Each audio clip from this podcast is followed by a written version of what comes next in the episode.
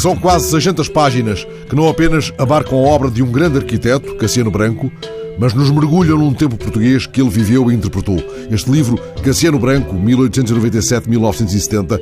que o arquiteto Paulo Tormenta Pinto agora nos dá a ler, na cidade que é âncora e matriz da obra de Cassiano, mesmo quando nos faz visitar os tantos lugares de uma viagem com impacto nessa obra, do Luso, onde desenhou o grande hotel das Termas, a Santarém, onde concebeu o magnífico mercado municipal,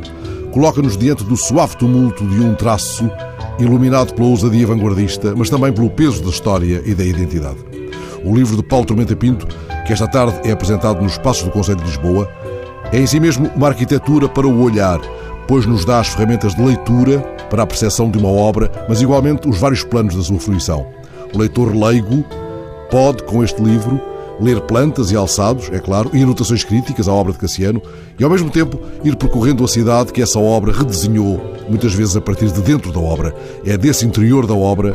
que somos desafiados a articular os seus enunciados e a acolher o esclarecimento de outros olhares sobre ela incidindo. Por exemplo, logo nas páginas iniciais, quando vemos de uma varanda do Vitória Hotel, hoje chamado Hotel Vitória, centro de trabalho do PCP, o que Domingos Alvão registrou no final dos anos 30, a Avenida da Liberdade,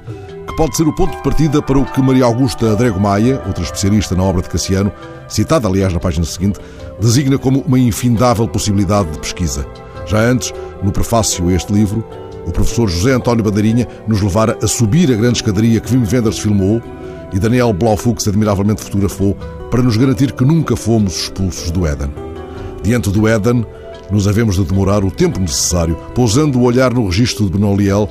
pouco antes da ampliação do edifício, reparando que há três elétricos alinhados rente ao passeio nos restauradores. Temos de apurar a visão para decifrar o cartaz que anuncia nesse longínquo ano de 37,